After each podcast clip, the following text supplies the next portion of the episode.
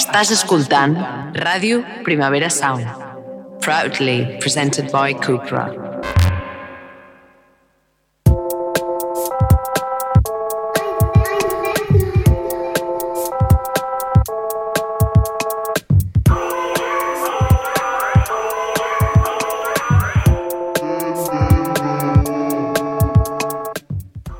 Hola a totes. Benvingudes Benvingudes adentro. adentro.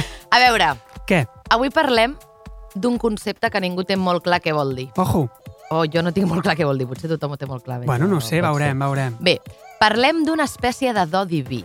Parlem d'estar tocat per la vareta. Vaja. Del, Iñaki, del magnetisme, de l'atractiu, Uh. de captar l'atenció de la gent sense esforçar-te. Això és un privilegi. De ser el centre d'atenció inclús quan tens un mal dia. Només per ser tal i com ets. Avui parlem de carisma. Guaita!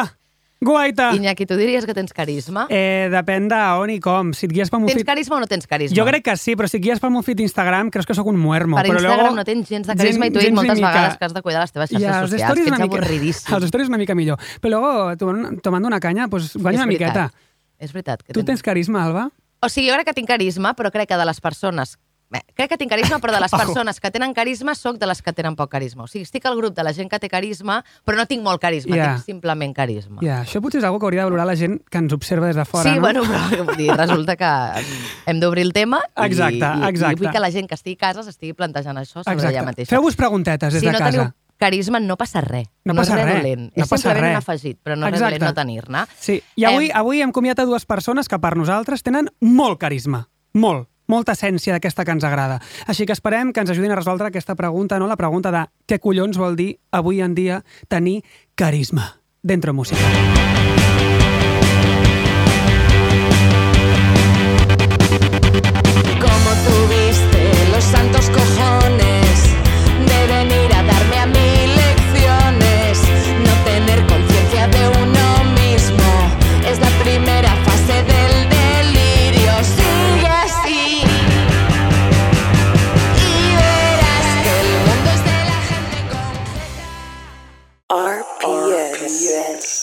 Doncs la nostra primera convidada és, a veure, el carisma en persona, Home! jo diria. Sí, Home! sí, és una persona que té, ole. té absolutament com vibes de que tothom vol ser la seva amiga. Absolutament. És impossible que et caigui bé. Ai, malament. és absolutament impossible.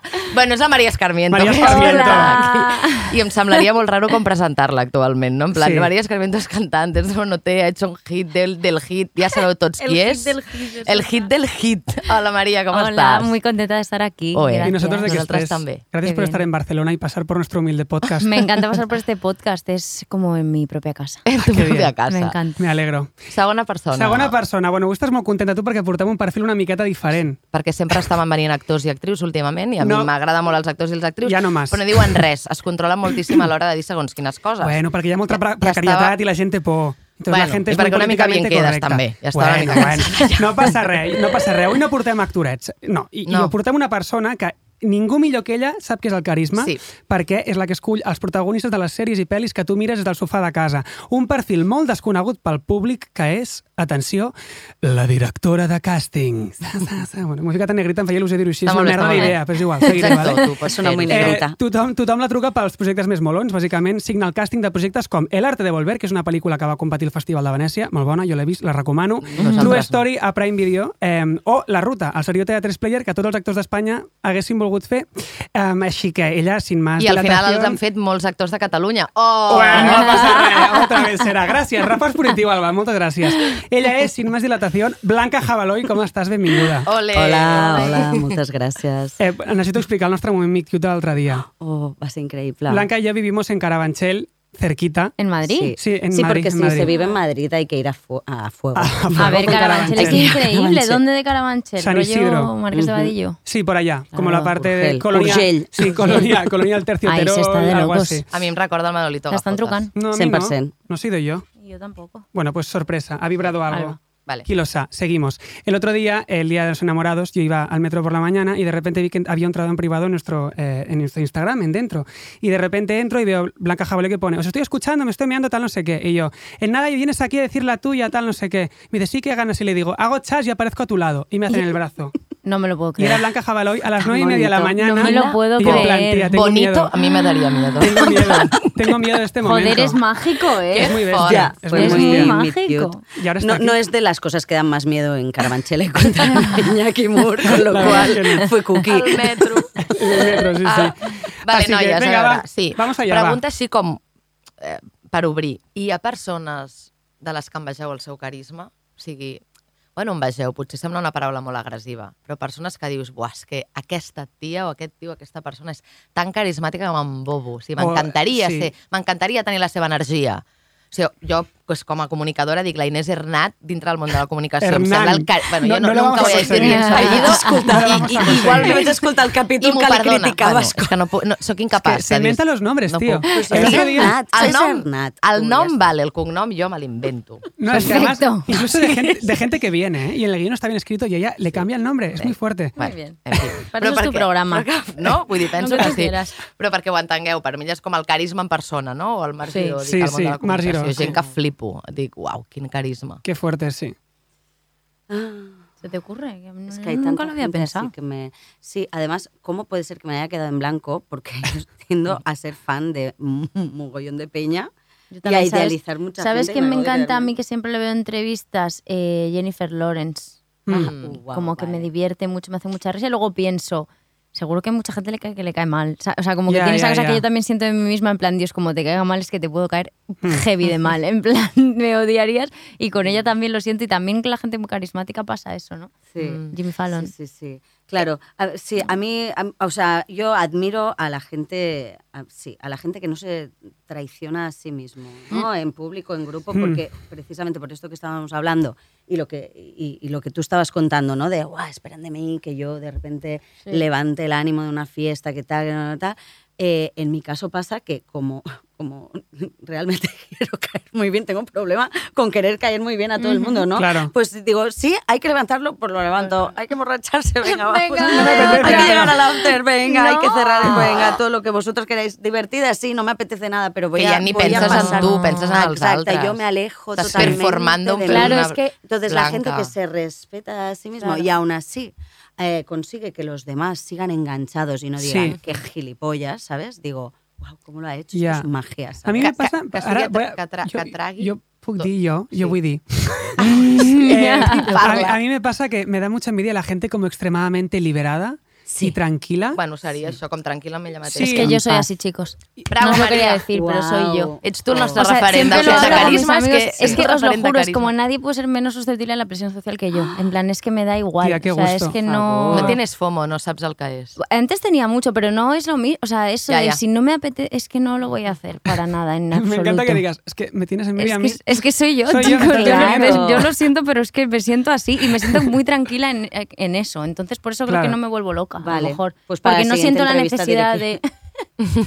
Es eso, no estoy fan. sintiendo la necesidad de complacer nunca, ¿sabes? Jo, es que es, Entonces, es muy duro, es agotador. es horrible, yo Sí. veo, sí, Sí, sí, mucha sí. gente a mi I, I ara que deies precisament la Jennifer Lawrence, crec que a nivell de, de persones referents carismàtiques és una cosa que ja fa temps que ha canviat i que ara ja està molt establerta i dona molt de gust veure. En plan, Mhm. aquestes dones que són més incòmodes, més apàtiques. Claro. Bueno, Rihanna en la Super Bowl. Rihanna Super Bowl Lo me más. encanta. Eh, o sea, Ella sí que es carismática. És molt fort el carisma Muy que buen té. ejemplo. Després 100%. tenim la, eh, la Jenna Ortega, la Florence Pugh, Sí. totes Sí. aquestes, que és com gent amb És cara de carismàtica. merda. Però? Jennifer, i- Jennifer Coolidge, cara de de però que, però que entenem la seva cara de Sí, merda i sí, ens sembla sí. perfecte. Y es que en un saps? escenario, por I això ejemplo, és se nota és molt mucho, bueno, y tú sabrás en tu, en tu campo, pero yo, pues eso, Baguial veía los vídeos del, del Palau y dices, es que da igual, o sea, solo con un plano corto de su cara ya no está dando, o sea, ella no está overdoing, ¿sabes? Es Claro. simplemente ella, pues eso, sí, su carisma. Bueno, también hay muchos tipos de carisma. Yo de repente veo a Belén Esteban y me enamoro. O sea, yo estaré Claro, nervioso si algún día la conozco. O sea, es la persona con más carisma de España. Ella es increíble, claro. ¿Sabes? I la Sí, persona sí. més carismàtica del món jo crec que és la Jennifer Coolidge, Coolidge, no diré bé el Coolidge. cognom. Vale. ya lo sabemos. es La de White Lotus, ese es el carisma máximo hoy en Sí, día. ella es increíble. Sí, pero Ahora, ahora yo creo que puede relajarse, ¿no? Porque estoy Está- segura que ha sido una persona muy conflictuada durante toda su Total, carrera. total. Sí. És ara, eh? O sea, que no se, Sí. mm, yo, yo estoy segura que ella no se, no se permitía a sí misma ser todo, todo lo maravillosa que Está es. liberada ahora. Eh, bueno, I és, un ara està carisma, és un carisma erràtic, o sigui, està molt bé que ja Mm. puguem entendre la rada dintre del Barcelona, Mhm. vull dir, Sí. és alliberador. I també deia una cosa interessant, que comentàveu, no ha de caure bé tothom una persona amb carisma. I si t'hi fixes, o sigui, sempre ho parlàvem amb l'Iñaki preparant el guió, en plan, una entrevista de feina, per exemple. Moltes vegades és com, es busca una persona que tingui... Eh, Donde donde gentes. gentes, es diu en castellà, com lideratge, com tal. En realitat el que t'està dient l'empresari és una persona no conflictiva, que es porti bé amb tothom i que sempre somrigui i que animi Mm. tothom a fer afterworks. Ojalà ho diguessin així. No? I és com, però en realitat és això, tenir carisma? O sigui, No. una persona té carisma, una persona que cau bé amb tothom, No, desconfia no. d'una persona que caigui bé a tothom. Es que No. además es súper at- atrapante eso de y tú lo decías, sí, que intentar caer bien es sí. horrible. Es, Sí, sí, sí. Y es imposible, ¿no? Sí, ¿Quién le cae de- bien a Depende, pensar? sí, depende desde dónde se haga, ¿no? Desde una violencia, ¿no? Porque, porque para que porque no te rechacen o, o- o desde un punto de voy a estar en paz conmigo mismo si no me echas de la fiesta, ¿sabes? Digo fiesta, como si yo todo el día de fiesta. y he hablado demasiadas veces de fiesta. ¿sabes? Dios mío. vale. Sí, sí, sí, no, pero sí, total. Eh, es que pienso exactamente lo mismo, es que alguien que, que va por ahí meneando la cola como un perro labrador, ¿no? Eh, mendigando amor, pero, eh, o sea, lo tengo como tan demonizado porque es algo que a mí me da mucha rabia eh, ser así, porque me, me- creo que tendría todavía más carisma si supiera decir no, ¿sabes? Y escucharme a mí misma. Eh, I Maria, la Maria Pombo. Va, va, viral, bueno, va ajudar-te a la campanya de promoció sense que tu entenc que no li vas pagar res a aquesta senyora, o sigui, ella sola se lo montó todo. I tu, no, bueno, per si algú ens està escoltant i no recorda aquest moment i va viure durant una fi, penjat d'una figuera Sí. aquella setmana, la Maria Pombo va penjar unes stories amb el Pablo Castellanos, Sí? la seva Ese sí parella. este sí que va salir. Sí, és que los faig, no m'acordo. Los Eh, los tengo cruzados. Em, cantant com la, seva, la cançó de la Maria i tal i qual. I tu no ho vas compartir en un bueno, es que, es que ella no me etiquetó. No lo pude compartir porque no me Ah, amiga, pues mira, I ho haguessis compartit si t'hagués etiquetat? Sí, Vale. És un conf... Et va generar conflicte? sí. honestidad ante todo. Una persona liberada. Sí, eh, sí, a ver, es que no puedo, no voy a decir, no voy a decir más, pero es verdad que tú te metes en mi Spotify Artist y hay un día que de repente sube el pico y Qué es porque compartió la canción ella y es, es que es así, Mm. es que tiene muchos millones de seguidores y además, claro, er, es, es- lo he analizado mucho y lo he hablado mucho porque es curioso, pues siempre hablamos de que tenga éxito la música o tal. eh, yo tengo un montón de amigos que hacen música, para mi gusto, música muy buena y que podría ser muy comercial, pero no llega eh, a tanta gente, ¿no? Entonces Claro. a lo mejor ese, ese ejemplo de, pues con esta canción en concreto, todos los seguido- las seguidoras de ella les ha llegado y entonces por eso va bien. ¿Sabes lo que digo? Es lo que es como un altavoz. Para mí, ella accedió a un montón de gente que yo no tenía acceso y se la puso ahí en su, en su Mm, móvil sí, sí. y, y- y por eso a mí me funcionó. Entonces, eh, pues, pues muy agradecida de que haya llegado a toda esa gente a la que yo no podría haber llegado. Eh, Está bien que algún día los pijos hagan algo de provecho. En es este que era muy caso, curioso, que- tía. Es que que me etiquetaban. Y en clases, unas historias súper locas, en capeas, ¿sabes? En plan, yo Ah, veía guau. esas y era en plan, vaya locura. O sea, My ya. God. Es que no quiero que quede grabada. Bueno, las es que cosas que, es- pienso de esto. és que encima luego fue la resistencia i, i Oye, volvió. dijo mi nombre. Tu, tu va posar molt fàcil en aquest Ah, sentit. això sí l'he posat, no? Sí, per això. Això Lo ho vas posar i lo vaig vaig dir, posar. que bien jugado. No, però vaig pensar molt ben jugat, perquè ara sí que ja...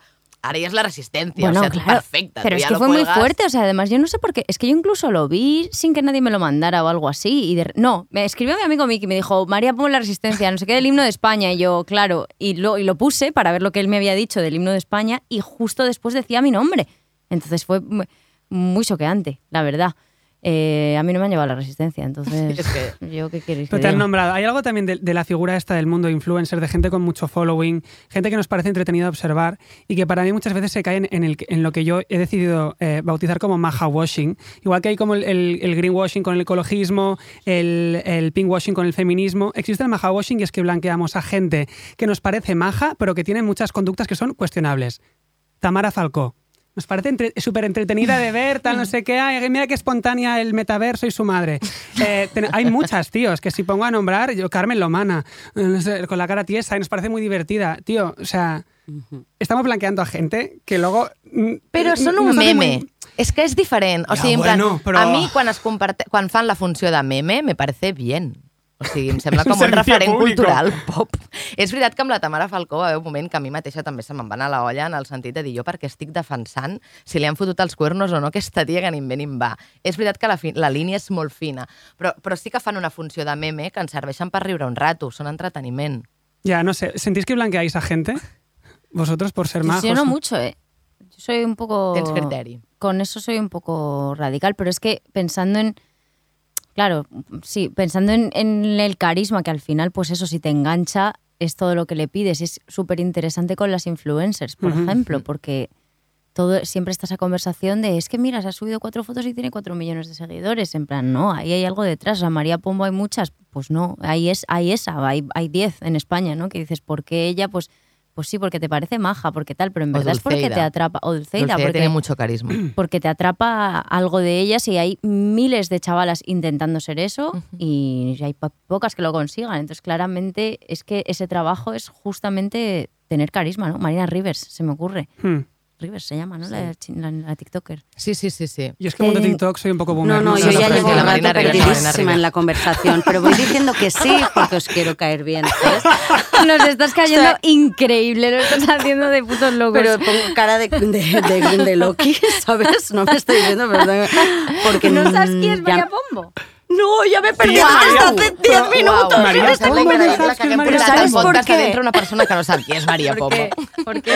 Sí, segur que el Marc, el Marc Segur Giró la- segur que ho sap. segur que- hòstia, Clar, és saps? que el Marc Giró no. ho sap tot. Segur que l'has segur més vist alguna, alguna vegada. Segur que sí, però saps què passa? És que hi ha un mundillo, un submundillo... Ara la, la Maria, perquè ens estigui escoltant des de casa, està fent la funció. Guau. Ha Exacte. entrat a Instagram i l'està ensenyant. no, María pues no le había visto nunca la cara, pero ¿sabes por qué? Porque claro, porque no, o sea, como no me interesa mundo influencers, pero no me interesa no porque porque me creen rechazo, sino porque, bueno, pues porque me salen otras cosas en Instagram de repente, ¿sabes? Que te Em, tienes que hacer unos oatmeals de, por, con avena y cosas, ¿no? Exacto. No, que va, no. A mí me salen rusos paseando osos y mierdas así, loquísimas. ¿sabes? de Es que muy. Rusos paseando. Sí, No sí. ni que Oye, yo això era quiero- una trend. Lo de- quiero ver. Lo que te rocian total. Sí, sí, sí.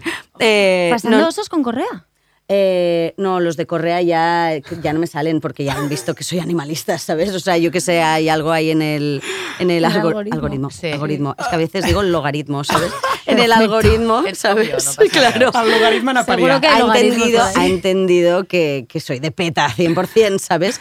Pero lo de los rusos, eh, sí, es- todavía me... Es que, es que son, son muy bestias. Es que hay- luego te enseño yo vídeos. Me muero ¿sabes? por verlos. Després us compartiu una Sí, mica. sí, Claro, sí, claro, claro. Pels oients de dentro el que podem fer també és que ho ficarem a les xarxes socials, ficarem un link a aquest tipus de Sí. em, tendencietes. Perquè entengueu, voleu mirar i perquè entengueu, clar, és conflictiu Entengueu que jo ara hagi parlat tant de russos. el tema. Però és, bueno, sí, como una raza aparte. No la guerra i tal. No, no, ¿vale? exacto, No, no, exacto. hablamos la de- guerra de sus no. osos, no de sus opiniones. Sí, peña yéndose a la cama con una trucha, ¿sabes? A dormir. Oye, o sea. Como que se han pasado de vueltas, o sea, unos flequillos, unas bodas increíbles, rarísimas. Gente con carisma de Necesito repente. verlo. Gente todo. con el tipo de carisma que a mí me mola, el cringe, ¿sabes? El- Es Ojo, que- claro, es que carisma TikTok, el patica, ¿lo conocéis? Claro, total. No. El patica, macho, el de, el de mi free wifi siempre operativo. No, este sí. Este, que, es, que come todo el rato como un sí, sí. animal. En, en orden de boomers desconectados, el siguiente soy yo, ¿eh?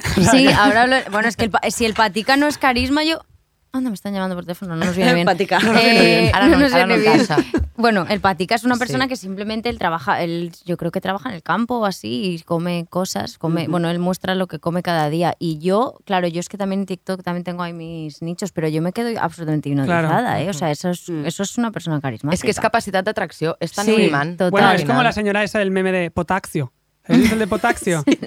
Que dicen, el aguacate, ¿qué proteína tiene el aguacate? Y dice, muy bueno, con arroz blanco. Y dice en plan, ¿pero a qué se debe color verde? Empieza, rojo, amarillo. Però quantes vegades te l'has Aquesta mirat? jo aquesta Quantes vegades te entrevista. l'has. Respon ràpid, respon Claramente ràpid. esta persona no sabe, no sabe de qué está hablando, pero es magnética. Yo me quedo allí la está, está como a todas. Está a todas. Como ¿sabes? la de es la interpretación, pero Exacto, esto ya es es- una movida loquísima. esto es una es una señora muy- que da clases de interpretación en tres minutos en YouTube. Sí. Es increíble. Y coge una Monta bolsa y shows. empieza, ¡cocaína! He ¡Cocaína! encontrado, eh, es que no sé imitar la mierda, me la tengo que aprender. Després haurem de posar tots aquests links. Sí, per que- Claro, claro, claro. Yo que esta no le he tornado a a trobar, eh? És que era Escuela de Interpretación Siwila o algo Ah, así. no, Dic com sí, jo és que sí. algú ha decidit que aquest contingut Ja. potser no, no Sí. Claro, sí. claro, yo es que me, sí, havia me voy por esos lares. Y a mí, Em, claro, pues sí, hay, hay, hay gente que no me aparece, pero que debería saberlo igualmente, pero es que luego se puede vivir sin conocer, o sea, se puede Claro. vivir. Eh, es fácil no conocer a esta gente, que a veces dices, hostia, no, es imposible, o sea, te tiene que haber llegado por algún lado Claro. pues, to- to- toda esta gente. Mm, No, no, o sea, No, yo no, no. realmente estaba muy perdida en la conversación ahora mismo. Pero estaba sufriendo porque no Cadascú- lo rechazo nada, ¿eh? Cadascú els seus carismes. Un, un, al, Claro. un, un altre tema és el tema dels realities. Tu com a directora de càsting, que ja sé que no has treballat a cap reality, però t'agradaria? Perquè, No. sí, diguem-ne que un reality és com el càsting en què busques carisma més salvatge, vull dir, allà busques prototips, no?, de persones que saps que et funcionaran per X o per altre. Exacte, I això no t'agrada, eh? No, no, porque aunque, aunque creo que en estos castings eh, de, de realities, bueno, de, de- de talento, ¿eh? donde buscan talento, no un gran hermano de Sí. repente, bueno, o englobamos a todo. ahí. Sí, sí, tu, o sigui, Claro, no sé, es Al que no sería el tipo, pero más que nada porque no, no es el tipo de casting donde yo me siento cómoda, precisamente porque, porque, pues eso, porque a mí me gusta dedicarle tiempo al casting, ¿no? A mí Mm. no me, a- me hace sufrir mucho que alguien crea que tiene que, que gustarme, eh, o sea, o, o- o entregarme todo su talento en mm, 0,2 segundos, ¿sabes? Me, me sabe muy mal, me sabe muy mal. Yo lo pasaría muy mal rechazando gente, ¿no? O sea, claro. O sea, Eh, eso de decir el siguiente sin decirle ir y decir, eh, muy bien, te lo has currado però muchísimo, coneixes, o sigui, tens companys de professió que es dediquen al món del càsting?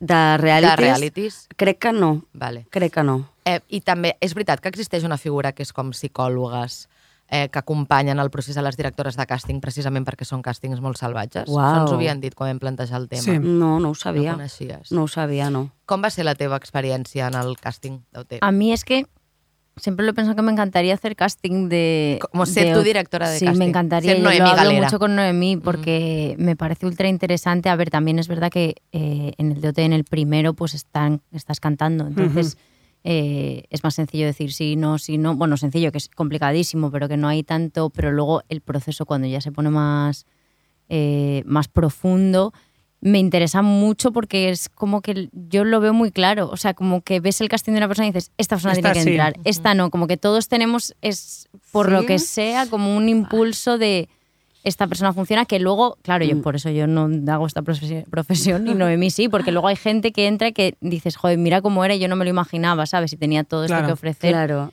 pero... Que saben ver Yo el que, potencial, ¿no? claro, El diamante en bruto. Claro. Yo en mi trabajo, por ejemplo, he descubierto que, que hay gente que, que, mm, pues sí, que si le dedicas un tiempo te puede, o sea, Sorprender, ¿no? Exacto, te puede sorprender. Y, y más que sorprender es que hay- eh, los nervios bloquean muchísimo. ¿Sabes? sí. Eh, exacto. Entonces, Sí. de repente, pues, pues, pues sí, pues han tenido una oportunidad y la han dejado escapar por, por nervios, pero en cambio, si te quedas, Claro. le dedicas su tiempo, pues te va a demostrar realmente. Y, mm, y esto pasa un poco en los castings, ¿no? Que de repente es como, wow, no sabía que esta persona era tan increíble como actor. Y dices, bueno, es que igual hiciste un casting de dos minutos, Claro. ¿sabes? Quédate media hora hablando con Sí, esta o persona sea- que se relaje, llévala, dirígela, ¿sabes? Entonces, bueno, en el caso de la interpretación, ¿eh? Sí, sí, sí. Yo, o sea, Eh. es que claro, en lo de OT fue muy loco porque yo hice el casting en Madrid, que éramos 3.000 personas eh, en una cola y cantabas a lo mejor 5 segundos, eh, o a lo Ya, mejor ya. 10 segundos.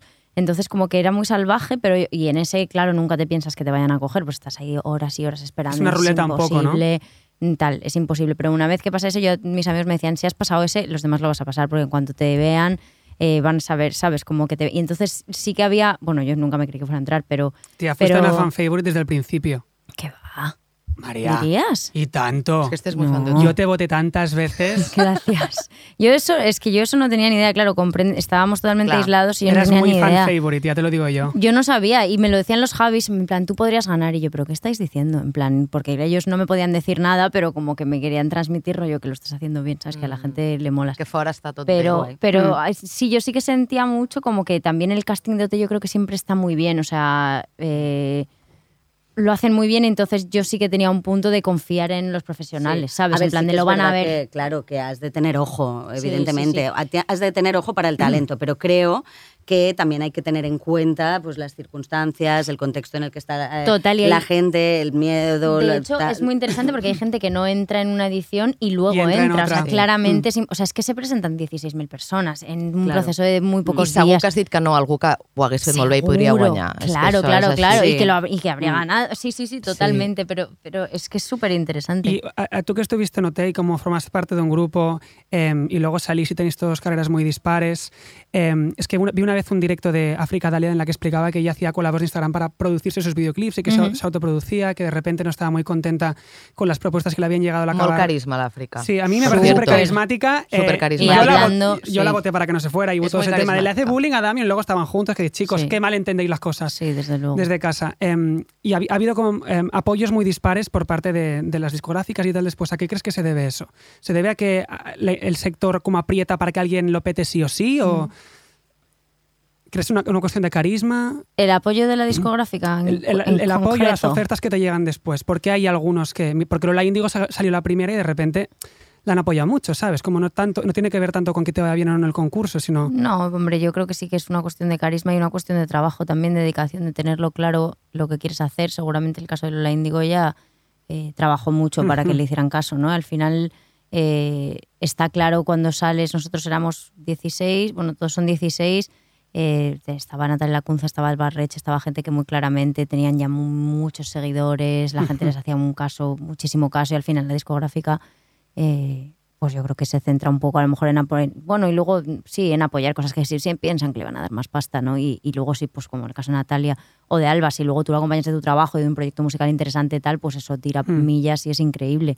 Pero a nosotros es que tampoco, excepto, o sea, no nos daban mucho, no nos hacían mucho caso tampoco a ninguno, o sea, no creo que fuera... ¿Tú también te autoproduciste tus cosas al salir? No, yo estaba, o sea, es que estábamos todos firmados con Universal, África también. O sea, todos, Ujú. lo que pasa que luego nos fuimos yendo, algunos nos echaban, otros nos íbamos. Eh, A ti te produce Diego de La Plata, ¿verdad? sí, tengo un par Guau, de temas es que con es él. colega. Es increíble, Sí, sí, sí. Diego. Muy Ha hecho una persona canción muy para atrayente, ¿eh? extremadamente carismática. Es Sí. que a mí La Plata es de mis grupos favoritos. Él es, es un, un- grupo de Valencia es que han hecho increíble. una canción para la ruta precisamente. Sí, Son sí, lo sí, más. Y tengo dos, Y dos canciones es- en el disco con él y él es un loco. Sí, Es hace lo todo, más. además. Sí, sí, sí. És que un increïble. dia Rigoberta leí una entrevista que decía como li va arribar la fama relativament tard, vull dir que ella portava molt de temps Sí, en la mucho indústria, tiempo, molt mucho de tiempo. temps, I tant. i, i va dir com, jo sempre pensava, per què no sóc famosa? O sigui, com que tenia molt clar el seu carisma, en plan, jo hauria de ser una persona famosa. Sí. A tu t'havia passat això, Maria, en algun punt, o abans d'entrar o després de sentir-te una mica infravalorada, o de dir, un moment, no ho veieu? Que No. sóc una estrella? No, eh? No, no me, no. Yo me sentía bien. O sea, me- no, o sea, no has tingut aquest eh, conflicte. no, pero a la vez, claro, cuando me pasó, pensaba, tiene sentido. Mhm. O sea, en el- pues eso, en el sentido de pues a la hora de hacer entrevistas, tal, que soy ese tipo de persona que se me da, o sea, no me cuesta trabajo y pues eso, charlo, tal, o sea, como que en realidad eso también ha sido parte, de, yo creo, por lo que yo he seguido y a mí siempre me han llamado para programas y para cosas así y, y a otros compañeros no, pues a lo mejor porque no se les daba tan, tan bien esa parte o no les atraía tanto. Entonces, en ese sentido, yo creo que sí que encajo y también seguro que por eso me cogieron, ¿no? Porque me veían que charloteaba. ¿Y ahora cómo está siendo el boom? Después del cover de La Oreja de Van Gogh, sacas tu primer álbum. ¿Cómo estás viviendo el Bueno, boom? que està funcionant molt. Claro, aquest sí. àlbum. Sí, Sí, com que sempre s'havia parlat molt de la Maria com a actitud i estaves a tot arreu i tal, però Sí. és com que es parla de la teva música. Total, es que al final el trabajo y encontrar tu lugar y yo he puesto muchísimo trabajo en este disco y, y al fin ya estoy como muy contenta. El otro día me lo decía Víctor justo que me entrevistó también para... no es Radio Primavera lo que me entrevistaron creo, pero bueno, Víctor... Sí, el Víctor Sí. Trapero. Eh, sí, que me lo decía como de se nota que ahora estás más orgullosa que antes y digo, claro, o sea, como que cuando estás conforme con lo que has hecho, al final la gente es lista, tío, y lo ve y cuando algo tiene sentido, tiene sentido y yo creo que todo el mundo, al menos lo que yo siempre siento, es que la gente quiere que le gusten las cosas, o sea, ellos no van a la... Con yo sentía que había mucha gente que estaba deseando que les gustara lo mío, que yo sacara un proyecto que les interesara, qué tal, y es lo que ha pasado. Yo en el disco he puesto mucho cuidado en, en- en que fuera algo que se lo podían gozar de verdad, ¿sabes? Que tenga calidad y que Mm. de repente gente que dice, es que yo, una chica me lo dijo ayer en un concierto que estuve de, jo, es que no me compré la entrada a tu concierto porque tú me encantabas de este tema, me caías genial, pero no me convencía y ahora ya están sold out, pero he escuchado el disco, ¿sabes? Como de, ella quería, quería com- querer Claro. comprarla, pero yo no le había dado lo Ella suficiente. quería ser fan de Es exacto. consumada. Claro, claro. Y yo creo que eso al final es trabajo Sí. mío, porque yo me he puesto como de verdad mucho más, de manera mucho más seria y es que se nota. De fet ho diem des d'aquí per si algú no l'ha escoltat, que l'escolti de la primera a l'última. O sigui, jo soc una persona que a mi l'hiperpop, Sí. sí. però soy muy A bàsica amb la música. I el, vale que també em diu que un nòvio que és un pesau amb això, en plan, i m'ho va fotent allà, tal. Claro. Em, I al final, vull dir, un pesau en el bon sentit, vull dir que ara m'és molt fàcil ficar-me dintre el món de la música perquè dic, Jani recomana, a mi ja està. Però a mi que m'és igual, aquest disc l'he disfrutat bien. moltíssim. Muchas o sigui, gracias. molt, molt, molt, molt Sí, guai. és muy guai, és muy Supercontenta. guai. Em, No digues tu, digues tu. va, sí, Blanca, volia preguntar, abans que, que li, hem, li hem dit a ella si considerava que hi ha persones que ho han de patar sí o sí, que la indústria sembla que empuixi cap aquí. Tu, com a directora de càsting, ho has vist amb altres perfils, com hi ha actrius, actors, etc que estan de moda, ho han de patar i encara que no ho facin. Potser no és el gran talent, però veus que la indústria empuja que aquestes persones han de funcionar pel que sigui. O, o sigui, que estan forçant la màquina perquè Sí. ho petin certes persones. Sí. Indus- Industry Plant se llama en, Ah, mira, no Ah, sabia sí, el eh? terme. en Ah, la vale. música. al Industry. Plant. Eh, Plan de, de planeado o de planta. Plant, como de plantar. De plantar. plantar. Hòsties, mm, encara no m'ha donat temps a analitzar això. O sea, ya que me- es que yo ya me lo encuentro dado. De, Hi ha gent que està de moda. claro, que hay gente que está de moda y... Qui diries que està de moda ara? Mm, Milena Smith. No com algo dolent, Sí, vull dir. mira, Milena Smith Milena justo la descubrió, ¿Y creéis- la descubrió, la parió Alejandro, mi ¿Y creéis que tiene sí. carisma Milena Smith? Sí, no, tiene jo crec que no. ¿Tú crees que no? Crec que és, o sigui, no, no dic, o sigui, jo ho diferencio de la feina, eh? Vull dir, en Sí, plan, la sí, sí, una Ah, sí, sí, jo la dis- em diu, al- distingo del em, em, trabajo. diu coses, una tia, Sí. no, però no em Mm. sembla que tinc carisma. Ja. No. Qué juicio de bueno, mierda, ara que, no? ara que No, dius no, no, les- interessant. de Oye, era una modes, opinió. jo sempre parlo del suflé. Vull dir, el món de la interpretació va amb suflés.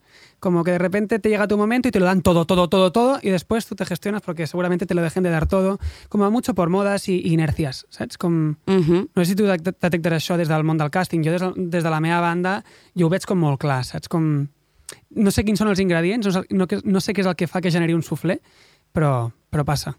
Ya, ya, ya, ya. Eh, jo, es que son, son cosas que no, me- no, que no me he planteado nunca, la verdad. Es que, sí, no sé, cuando, cuando a mí me imponen a alguien solo porque está de moda, es que me deja in- de interesar al momento. Mm. En cambio, cuando me imponen a alguien que está de moda y resulta que tiene un talentazo increíble, entonces creo en la carrera Claro. de esta persona. Digo, bueno, vale, pues va a estar en esta producción que yo he firmado el casting, eh, pues porque está de moda en esta época, pero es que dentro de 10 años esta persona va a seguir trabajando porque es muy Mm. potente esta persona y muy talentosa y muy trabajadora, ¿sabes? Mi teoría pero la gente que yo sé que, es- que va a ser soufflé, Sí. uf, Mi me teoría, desmotiva. mi teoría es que la, la mayoría de los actores tienen talento si se los sabe dirigir y se les da un espacio para estar seguros. Sí. Que eso pasa mucho, que tú vas a un set de rodaje, no sé si en el mundo de la música pasa algo similar, pero la gente pretende que resuelvas. Y es como, no, Sí. tío, tienes que darme el espacio para crear y para sentirme seguro y para proponer y para tal. No, eh, no soy un mercenario que te magdalenas, això tot ¿sabes? arreu, o sigui, totes les feines del món. O sigui, si tu tens espai i un context que et faciliti, brilles. Si no, ho tens més difícil. Ya. Claro. Sí, sí, sí. Claro, pero por eso mismo pues hablaba antes de lo del casting, ¿no? Yo, o sea, me gusta crear entornos eh, eh, seguros y, y, mm, y de máxima confianza para que, para que alguien pueda mm, soltar ahí mm, todo lo que quiera, ¿sabes? Però igualment els realities tu els entens, no?, com a format. O sigui, com tu Sí, estàs sí, des lo de casa i dius, ah, vale, aquesta Exacto. persona funciona. Simplement que... Sí, y La más que esta persona no la funciona, eh, la ve- las veces que he visto realities, que hace mucho que, que no veo, eh, eh, entiendo por qué eligen a una persona. Vale, o sea, yo ya veo, dir, veo eh, dir. hacia Claro, dónde claro. van a enfocar el perfil, ¿sabes? O sea, lo que van a buscar con esa persona. Uh I per últim, eh, qui ha sigut com la persona que més t'ha sorprès? Positivament. Vull dir, una persona que li has donat aquest temps i aquesta, a, a, ho has reposat, un talent que diguis, "Eh, no l'has descobert tu, però O sí, sí, que sí. te'n sentis orgullosa i diguis, Sí, em "Esta sento persona ha funcionat ultra moltíssim". orgullosa de la Clàudia Sales. És que perquè està increïble. Exacte, és un, un d'aquests exemples eh, dels que us dic, de, que és algú que sembla que, que, que, que, que mm, i- l'imposin, no? O sigui, Mhm. que l'imposin a les produccions, És no? De, hay que coger a. Claudia Salas porque es una chica élite, i dius, ja, però és que es que es increíble, Claudia. Y además, eh, cuando vino al casting de la ruta, eh, estaba, estaba, estaba muy desinflada, estaba como muy cansada, muy desmotivada, la fama le pesaba bastante. Las que y ella, d'élite. Sí, y además ella le apetecía muchísimo em, em, que la dirigieran de verdad, ¿no? O sea, no digo que en Élite no la dirigieran, porque tampoco he visto Élite, ¿no? Pero eh, yo veía mucho que quería desmarcarse de ser la chica élite y nada más, ¿no? Y vino muy nerviosa, como con miedo al casting y tal, y, y yo esto lo he hablado con ella, ¿eh? que en el casting no, no dio el 100% de lo que es ella, o sea, se quedó en una cosa un, un poquito plana, pero sí que había algo en su personalidad, ¿no? Y en su, y en, y en su humildad y en sus ganas de trabajar, aunque no podía porque le superaba eh, el miedo y el cansancio, que ya podemos ver una esencia ahí de- del personaje, ¿no? Eh, pero sí que podemos decir que, de alguna manera, pues eh, la acabamos, eh, la acabaron, la acabamos, no, la acabaron eligiendo, ¿no? Entre pues el director y los, pro- los creadores y los productores y tal. Y fue eh, Pisar Valencia y Claudia era otra persona. Vale, perquè espera un moment. O sigui, Blanca, explica'ns la teva feina, perquè Explica't. pot semblar, no, pot semblar molt òbvia, directora de, bueno, directora de càsting, primer que molta gent pensa en Noemí Galera i crec que va més enllà és otra d'això. cosa, és otra cosa, és otra cosa. És una altra cosa. Llavors, ens pots explicar així breument en què consisteix la teva feina? Uh, aquesta no la portava preparada i això, i això que m'havíeu avisat que em faria una entrevista sobre mi faceta de director de càsting. En què consisteix la meva feina? Bueno, bàsicament la meva feina consisteix en molta comunicació amb els directors, a vegades amb els productors, però bueno, la veu a mi que m'interessa és la de creadors a directores i mm, intentar captar una mica l'essència del que volen, perquè sí que és veritat que per molt que mm, les tendències no, sempre apuntin cap a uns estils de casting i ai, ara està de moda la sèrie Eufòria, ah, pues todos racializados, ah, tal, eh?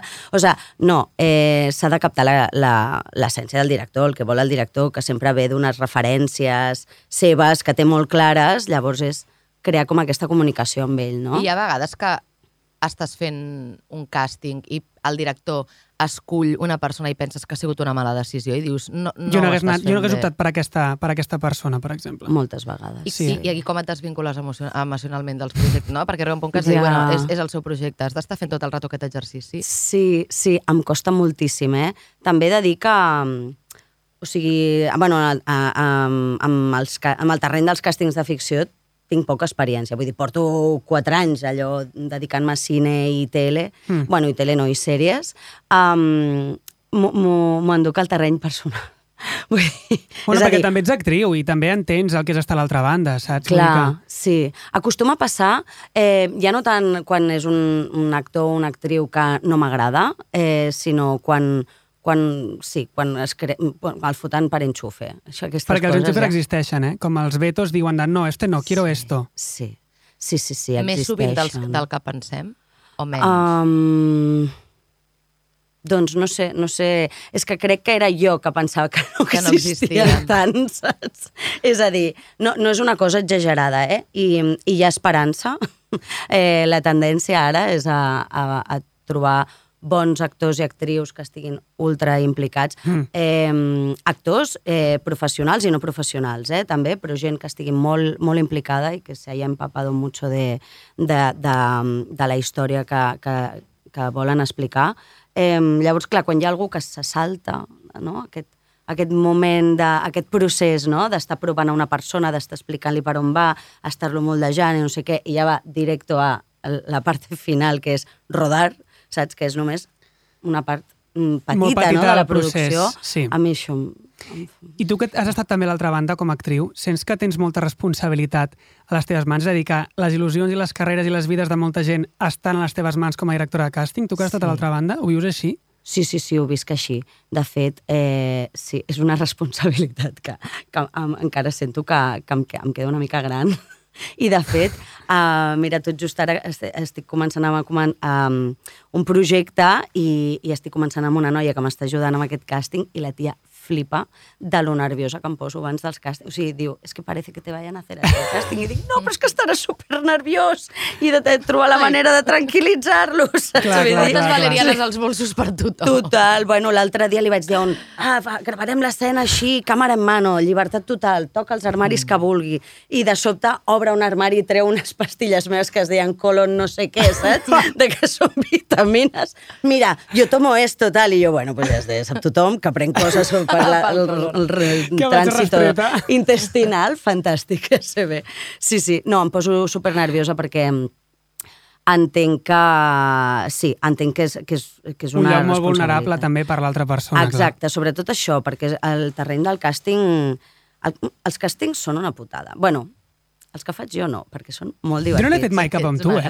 No, no, no. Mai a la vida he fet Seria un càsting amb tu. ideal. És, és divert. He de dir he de dir que, gràcies a Déu, estic començant a guanyar la fama de la directora de càsting... Eh, Molongui, dels maja. càstings divertits, Que bé, no? que bé, que bé. Perquè acostumo a fer càstings com que duren bastant, que són, me'ls prenc com una, una sessió de, de, de, De teràpia. traba- de teràpia, no? de colon calm, no? Però, però eh, o sigui, perquè clar, fer un càsting no és, perdó, la ignorància, eh, però no és que li envies un guió, una persona se'l prepara a ballar, hi ha una càmera i tal, sinó tu el vas dirigint durant el càsting, vas cam aneu canviant els exercicis. Quan dura més o menys un càsting? Pues depèn de la mà que tingui el director de càsting. Exacte, depèn. O Sí, sigui, però tu sabràs, i de fet tu sabràs més ni que idea. jo també, eh? perquè jo mm, sí, tampoc, tampoc, o sigui, com a actriu no he anat a tants càstings de, de ficció, però acostumen a durar poc. Mm. Mm, jo, sobretot si és per un personatge important, eh, mínim dedico una hora, perquè És molt temps, eh, una hora, eh? Però quan tu et referies a càsting divertit, què vols dir? Què és un càsting divertit? No, per, jo dic càsting divertido. Bueno, pues perquè intento sobretot que els actors i les actrius s'oblidin que estan uh, en, un, en un càsting. Vale. Perquè és un, el, que, el que dèiem, no? Vull dir, és, és, és terreno eh, hostil, no? Eh, estàs vulnerable, t'estan jutjant, no? Mm, I alhora, si estàs allà és perquè t'importa, no? Que, que et triïn. Llavors, sempre intento com mínim que duri mm, una hora el càsting perquè he de dedicar uns 15 minuts, ni que sigui 20 minuts, a que s'oblidin de- Clar. de- d'on estan, no? Llavors que hi hagi una mica, una mica de conversa, una mica d'explicar-li el personatge, i ai, com el veus tu, i preguntes i respostes i tal i qual, llavors després una mica d'assaig, llavors ja començo a gravar quan ni s'enteren. Estic gravant I hi haurà una vegades mica. que hauràs hagut de fer de psicòloga, en plan gent que està super nerviosa i li has Sí, de baixar una mica els nervis, no? Clar. saco, sí. I algú t'ha vingut després fora del càsting, te l'has trobat pel carrer i t'ha dit vas trencar la meva il·lusió, jo volia aquell paper i em vas dir que sí, no. o era jo, estic molt això? dolguda. Uau, m'ha pa- m'ha passat... Sí, ha passat, eh? Home, m'ha passat Ai. sobretot Amb la ruta. Que és, Clar. és el projecte que tots haguéssim volgut fer. no? Clar, Què hem de clar. fer? I jo, i saps el pitjor? Que jo ho entenc. De fet, hi ha una noia que em va dir, em, fa poc em va escriure en plan, bueno, ja he vist la sèrie, i dic jo, ai, mira, si hagués sigut tu, jo no l'hagués vist. Se'm va Però els hi dones els teus whatsapps? Eh? Els hi dones els teus, el teu O whatsapp? per, o per Ah, Instagram. Bueno, a Instagram soc molt accessible. Que mona, que Bastant accessible soc, sí. Sí, sí. Eh, bueno, sí, sé que va passar això, eh? Perquè, a més, jo, bueno, tinc una cosa que estic algú? corregint. Sí, eh? a, a, aquí, podem preguntar aquí, com rotllo, ja per, per morbo. Ja, per morbo, no, no, no sé si, si puc dir noms, però bueno, diguem que, que vam, fer, vam fer uns callbacks, uh, perquè clar, bueno, no Callbacks sé si ho sap... segones proves, sí. eh? Exacte, sí, la prova final, de fet. Eh, primer eh, anàvem a fer càsting només de valencians. Llavors teníem, vaig estar com dos mesos allò fent càsting, street casting per València, tal i qual. Llavors eh, ens vam presentar a, a la plataforma mm -hmm. amb el càsting i ens van dir que esto que és un documental, o sea, conocemos a dos, saps de què vais? Llavors vam haver de tornar a repetir els càstings, con el qual va O haver sigui, volien cares dos conegudes finals. també, per part de A3 Player. Volien cares conegudes, sí. I també és veritat que, que jo vaig anar molt a saco a, a barrejar mm, actors amb, amb molta experiència i mm, actors no professionals, saps? Mm. Eh, bueno, perquè de sobte era com la gent més autèntica, bueno, més autèntica, no? Bueno, és que aviam, com lo voy a decir esto sin liarla, no? Però hi havia allà com una mm, valenciania latent molt bèstia que el Borja m'havia dit que li interessava molt que, que Clar, tingués el càsting. l'essència, vaig, no? vaig fer... és que la història és allà. Bueno, i que, i que el, Té Exacte. tot el sentit. clar, i que el director Clar, també en aquest teva, cas sí, sí, sí. el director també és la teva parella, amb la qual també hi havia algú que Exacte. estaves molt a casa Epa, empapada epa, de... epa. I tant. Home, jo des del, dia que li, des del dia que ens vam menjar la boca amb el Borja al Cafè Berlín, eh, la segona frase era mm, tengo un proyecto sobre la ruta del bacalao. I jo vaig dir, pues fantàstic, Et vinga, vas, enamorar, et vas enamorar més per això? T'imagines, en plan... Era un plus. Necessito la, feina. La llista dels pros i contres abans de tenir un nòvio hi havia Check, la check, ruta check, i check. La ruta, eh, la ruta i, eh, i es pelirrojo, no, sí, tot. Y me encanta San Patricio, o sea, que me encanta la cerveza. I és una feina ben pagada, la del director de càsting? Doncs jo és que sempre he viscut molt precària, tot, tot, tot i que, bueno, sóc una nena de Sant Gervasi, però en seguida em va fer tanta vergonya ser una nena de Sant Gervasi que vaig dir, fusió, me voy a, buscar-me la vida, llavors he Tu viscut amb vergonya la... de classe a la inversa. Eh? Vergonya de classe a la inversa. Ah, Exacte, però 100%. Sempre... Home, clar, i, i sent actriu més, perquè jo recordo que jo estu estava estudiant a Cristina Rota Hòstia, i era com... és una escola, Alba Cristina Rota, que fan un exercici que tiren tomàquets, que es diu la catarsis del tomatazo, I i si al públic no li ha agradat, poden tirar tomàquets. Però, I si els us agrada però això és maltracte. És com, ja, és maltracte, és l'exercici És insígnia... maltracte si són tomàquets xerris, perquè fiquen un mal, són com valins. O sigui, és una moguda. Sí, sí. I si no, i són els que... reconeixem? El rap, el, recone- eh, el, rap, el rap està bé? Tomàquet rap? El, ra el rap està bé. Bueno, sí, no, clar, és que el tema és si exploten els tomàquets, després rellisques amb aquell tomàquet, saps? I allà... És que hi ha per tot arreu amb aquesta Eh, pràctica. exacte. Jo vull fer-te una pregunta, Blanca, vale? Vale. Eh, aquest any hi ha hagut molta polèmica amb el tema del repartiment de Smiley, perquè es deia que no eren actors LGTBI, que representaven una cosa molt, normati molt normativista.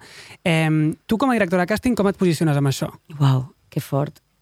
Quin horror de pregunta, perquè és el temazo um, amb el meu millor amic, l'Alejandro Gil, que, Ah. que, també, que també és director de càsting, i, i amb el Borja també tenim molt, amb la meva parella, aquesta conversa, perquè no sé, no sé què pensar. Clar, eh, he de dir, tots, tots podem fer tots els personatges no? que se'ns proposen, que per alguna cosa hem après a, a empatitzar. altres coses que no som Exacte. nosaltres. Mira, el que jo no faria seria eh, posar algú amb tendència homòfoba a fer Mhm. a fer de- d'un personatge homosexual, que això ha passat, eh? Vull dir, a mi m'han explicat de produccions on de sobte algú fent un personatge de- d'un gay i deia, bueno, hasta aquí voy a besar a mi compañero, ¿no? Mhm. Y eh, hasta aquí ya no, este no es lo ahorramos porque no quiero besar tíos. Vull dir, En canvi, a ell després li han de menjar la boca a totes, que segurament ve molt de gust. 100%. Sí, sí, sí, Sí. sí. Sí, això passa. Llavors, no, mm, no tinc una opinió. Sí que és veritat que jo acostumo, acostumo a afavorir més, i per, per lo mateix que m'agrada doncs, Mhm. un càsting de valencians, que encara que siguin actors, doncs, sempre eh, afavoriré la, la, a la valenciania no? i Mhm. a l'autenticitat. En aquest cas, també. Sí que és veritat que, que, no sé, sempre els meus gustos em porten a, doncs, en el cas d'un càsting...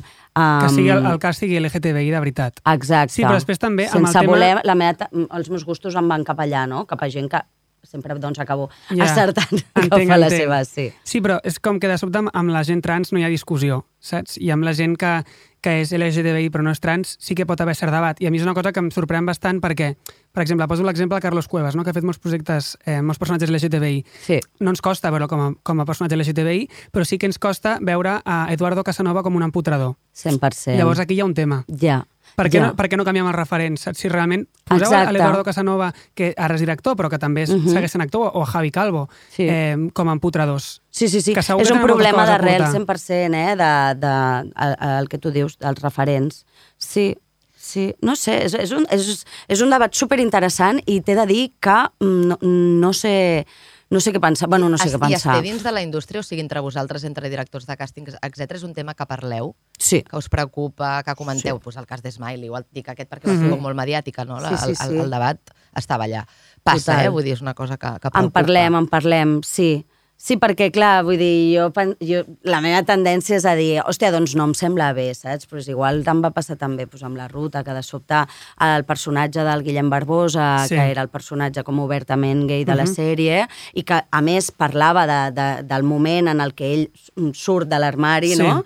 Eh, I descobreix, doncs, aquesta, aquesta llibertat eh, en aquest entorn, i em feia molta ràbia de sobte po- posar segons qui amb una energia com massa, massa Masquio. terruza, saps? Masquio, Sí, testosterònica, exacte, no? exacte, molt testosterònic i, i podria ser fins i tot irrespetuoso no? posar un personatge així en aquest cas, però entenc que hi ha històries i històries, hi ha històries que sí que demanen d'algú que tingui aquesta sensibilitat amb, amb, amb el personatge, doncs jo què sé, 121 pulsaciones por minuto, no? de Mhm. Nahuel Vizcayar, Increïble. aquesta Increïble pel·lícula, pel·lícula. que parla doncs, de, del SIDA, no? bàsicament.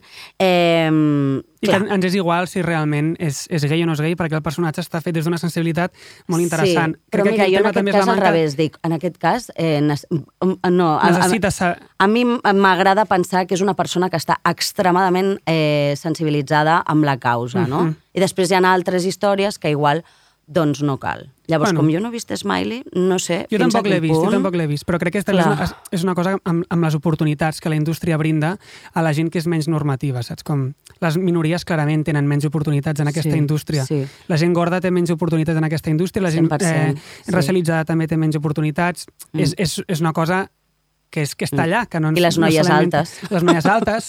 les noies altes. Sí, sí, sí, això de canviar també els canones de bellesa, no? de sobte, no, no podem posar aquesta noia perquè és més alta que el prota. I dius, bueno... Uau, eh? Això passa. Sí, que- sí. I al Sí. final els directors de càsting tampoc teniu la decisió final, no? Vull dir, sempre 100% passarà pel director o directora de la sèrie? Sí, per, i pel productor. O sèrie, pel·li, whatever, Exacte, eh, vull dir. Sí, vull dir, nosaltres, depèn del que ens vulguin escoltar els directors. Hi ha directors i directores que sí que, que esco- escolten molt la nostra opinió eh, i que treballen codo a codo i es deixen aconsellar i, bueno, hi ha altres que es, igual tenen més present eh, Mm. doncs, eh, pel públic que serà o per quina plataforma serà i el que li diran, bueno, esto no, porque es que nos lo van a Mm. tumbar seguro, i dius, bueno, però igual un poco de lucha molaria, no? Però, I- bueno. I quins són els, ca els cànons que més... O sigui, ara que parlàvem dels col·lectius minoritzats, eh? quines són com les obsessions que ja hauríem d'haver trencat i que encara persisteixen més? Qui és qui surt Els més clitxers, perjudicat? sí, els clitxers que tu detectes, com que Uh, els hi costa molt optar per noves coses i s'agafen sempre a les mateixes. Quines són Mhm. aquestes? Um, doncs eh, gent que no és atractiva. És a dir, ara sembla que ja hem saltat la barrera no, de, de la gordofòbia, Mhm. però al final sempre ha de ser algú com... Bueno, doncs que agra- sigui agradi, guapa. no? Que- que agradi vingui de gust mirar-lo, veure, no? que Que vingui de gust veure, veure. no? Eh, o sigui, una cara guapa, de sobte. Eh, sí, la, um, a no ser que ja sigui a partir, bueno, pues actors i actrius a partir d'una edat, no? que ja estan fent un altre estil de personatges, de cara a la gent jove, o sea, estos perfiles de gente que no, que no, que no mola, o sea, que tiene los dientes mal puestos, per dir d'una manera, saps? doncs eh, això, i després també... Eh, bueno, doncs, doncs el col·lectiu trans doncs, encara hi ha una cosa que està passant, que a més doncs, l'Alejandro i jo estem intentant lluitar perquè canvi. Dic l'Alejandro perquè és amb qui Sí, és més parlo problema. eh, d'aquests temes, i és doncs, eh, noies trans, que no cal que sempre facin personatges Exacte. de noies trans, perquè igual, clar, tindran, Tenen mentre unes històries. tenen opció a fer 10 càstings l'any, doncs elles tindran un cada dos, saps? De, de sobte que coincideixi exactament el seu Exacte. perfil, su perfil de trans de tal i qual. Llavors, I nosaltres estem- tot el rato revivint el seu propi Sí. drama, no? Exacte, llavors estem intentant, doncs, intentar, doncs, començar a oferir doncs, personatges doncs, de noies a noies trans, saps? I que el seu personatge no es defineixi Clar. per això. I que no hagi d'anar al conflicte sobre ser trans. Ara deies, has dit la paraula perfil, que és un tema que els directors de càsting sempre, i i els repres i tothom és com el perfil, el perfil que das, El tal. perfil. Eh, quin perfil tenim jo i Quin, l'Alba? per, quin pernil teniu, Quin eh? pernil tenim? Si ens haguessis de classificar en un Uau. tipus de perfil, perquè jo això jugo amb, amb els meus amics actors, evidentment, som així Sí, d'endogàmics. perquè anava a dir, no Um, entenc molt bé què vol dir. Aquesta cosa de, aquesta- eh, haries de rico, de pobre, de listo, Ah, vale, de tonto, vale, vale, de vale. guapo, de feo, de tal. Saps com... Mm. Hmm. Ai, Déu Ah, meu. no passa res, no passa res. No, Si- no, no, si no perquè quedes de sobte- satisfeta sempre ho podem Però tallar, no, això, no, perquè, Blanca. en, en, en, no perquè vagi a dir alguna aliada, sinó perquè dic, sou, vosaltres sou molt àgils pensant coses i jo de sobte tinc moments de reset i dic, espera, què, què perfil li pondries? Vale, mira, aviam, puc dir coses com molt concretes? Sí, i tant. Mira, ara, per exemple, que estan com tan de moda aquestes uh, pel·lícules, gràcies a Déu, no? d'aquestes periodistes que investiguen doncs, casos d'assetjament a la feina i tal i qual, eh, o com, com es diu aquesta altra pel·li? Sí, la de She Said, després també estava la de la de la Rachel McAdams. Eh, Ah, es- eh, Spotlight era? Ah, vale, Spotlight, sí, també. Spotlight. Te veo por ahí. Perquè ets periodista, de mi ahí. mateixa. L'informe Pelicano, saps? També, que va del mateix tema. Molt bé, molt bé. No li veus com una mica... Estic contenta, no segueixis, em quedo amb això. Jo la veig un punt de madrastra, eh? Com la, Eh, com però què és no, això? Espera, espera, Da. como un rollo Meredith Blake, como de repente la chica, que de repente tu padre está con una mucho más joven, Ah, que es muy lista y está de vuelta con la vida, es muy atractiva. Vale. Y tú, no- ¿sabes? Com, y que de repente se lleva poco como con los hijos. Yo la veig com una mica... Posaré, la- posaré un altre exemple, el de la Núria Gago amb el Pep Moner. Era Pep Moner, oi? Ah, el cor de la ciutat. El cor de la Oh, uau. ciutat. Pues Ah, aquesta sí? trama La era bé, brutal, la eh? veig bé. Increïble aquest personatge. Era, una, sí, o sigui, era la millor Eres amiga tu. de la Núria, s'enrotllava amb el pare de la Eres seva tu. amiga. Eres I el tu. tio acabava amb un cotxe suïcidant-se, també t'ho diré. Però bé... És veritat. Sí, sí, o una Irene Montalà Mar de Fons, també dona aquesta Uf, cosa com uf, que... uf, Mar de Fons. Últim pla de la M'encanta que temporada, estigueu utilitzant referents perra. catalans. Exacte. Bueno, jo Ja què? I tu, doncs a tu et veig de, del Ramon de les Olives, clarament. No. Mosso d'esquadra amb el tractador, per qui no recordi. Ah, que fort els... Veus, és que sou molt ràpids. No, és, és, però l'Alba, per favor, és l'enciclopèdia de la catalanitat. Sí, és el seu tema. Bueno, Ai. és, el, és, el, és, el, és casa meva. A mi m'encantaria fer com de com d'un jueu perseguit, Vale, però intel·lectual. llavors això és el que a tu t'agradaria t'anava fer. T'anava a dir de, de capellà conflictuat. Capellà tu, conflictuat. Eh? La dura. faries molt bé. La dura, de sobte. Ho faries No, molt perquè bé. no, perquè no, no, no t'omple aquest món no? de l'espiritualitat, perquè ets molt més intel·ligent, de predicador. Sí, sí, Ah, mira, sí, sí. m'agrada això. Mira que te veo, eh, por ahí. Sí, Tu creus que l'Iñaki té possibilitats de presentar-se al càsting de la Ruta Alba. 2? ojalà. O sigui, per favor, que ets la meva representant ara. Hòstia, és- pues, bueno, tinc moltes ganes de fer-te un càsting, t'ho he de dir. Perquè ens ho Ja passarem està. bé. Ens perquè ens ho passarem Aquest bé. programa era una excusa perquè Serà molt així, divert. vull dir, estic fent de bona amiga. I més enllà d'això, també, jo et diré que sí, i perdó, Borja, és que no saps clar, és que el Borja, el Borja sabia que ven- vindria jo en aquest podcast i va estar amb el cul així dient, és que Se li- se li pateix escapar. tant, pateix tant de que se m'escapin coses perquè és que, mm, bueno, jo fa temps que ja no m'explica coses, perquè sap que jo, amb aquesta Esteu en tendència aquesta que tinc de de que vull relació, caure ja bé... Exacte. Però és- vull caure bé a la gent, llavors explico secrets per què faig això, no? Saps que t'entenc. Clar, i un dels secrets és l'altre dia, era diumenge, diumenge mm, en pleno rastro, en una botiga de, de roba de segona mà, i vaig veure un actor moníssim, superjovenet, que se'ns va acostar al Borja i a mi, ens va dir mm, m'encanta la sèrie, soy superfan, no sé què. Si I us jo... va reconèixer, estava informadíssim. eh? Ens va Clar, reconèixer clar, clar, fuerte, clar. tu, sí. I de sobte, no sabem què és una altra cosa que vaig pensar, pobre noi, està aquí un diumenge treballant, amb la... que li estan tirant tot per terra, saps? Mm. I vaig dir, pues, va haver ruta 2 i te quiero ver en el casting. Vam sortir, el Borja em va fotre una bronca. Diu, però si no sabes ni de què va la ruta 2, ¿qué haces diciendo casting si no sabes si va haver un A personatge més, de li vas donar, o sigui, com la il·lusió de... Moltes vegades s'expliquen Li faré històries de càsting, aquesta segur. persona es va fer famosa perquè anava pel carrer i li va venir una directora de càsting i li va dir tens algo, carisma, ja que Exacte, estem parlant de exacte. carisma. Parlem de carisma, sí, Eh, sí. Vine al càsting Exacte. tal, i pum, de cop és Antonio Sí. Banderas. Pues aquesta persona, des de que se't veure el rastro, porta una setmana imaginant-se i recreant aquesta imatge al seu ara mateix cervell. deu tenir com a la làmpara esperant el, el focus, saps? Com el mòbil, la, me va llamar, Me va soy, llamar en cualquier soy. momento i el tema és que la ruta 2, vull dir, tot just estan començant a escriure-la, vull dir que que- queda un ratito. Eh, jo faré mogollon de pressió perquè creïn un personatge d'un noi de 18 anys, Que saps? treballa al rastro. Morenet, que treballa al acaba saps? Amb el, allò moderna, sí, sí, sí, perquè si no, pues, o Perquè sigui, se'm cau el pèl. Això de que anirà sobre Ibiza és real? Jo vaig veure per Fórmula Real. TV que deien com... Sí, sí, Ibiza, sí. Se'ls hi va escapar els de tres players. Se'ls hi va escapar. Sí, sí, sí, Ibiza, que de sobte jo vaig pensar jo, que interessant, no? Perquè a més que València em mola tant. Bueno, però, per no, l'època no. es lo comia i tot això, no? És, és super, una mica tot és super aquest, aquest cap on ho estan portant, que no diré res. estic a punt, estic a No li he posat res al got, és aigua, eh? I, I una pregunta, tu, tu també has portat càstings més tipus élite, élite com a concepte, val? Mhm. Em, n'has portat, o sigui, has, has fet? Doncs tot just ara co- he començat a treballar amb la nova sèrie del Carlos Montero, Ah, que és el creador d'Élite, d'Élite. sí, Mhm. però va d'hospitals. Ah, vale. Però sí que serà el més semblant a Élite que faci Vale. més que res, perquè és el mateix creador.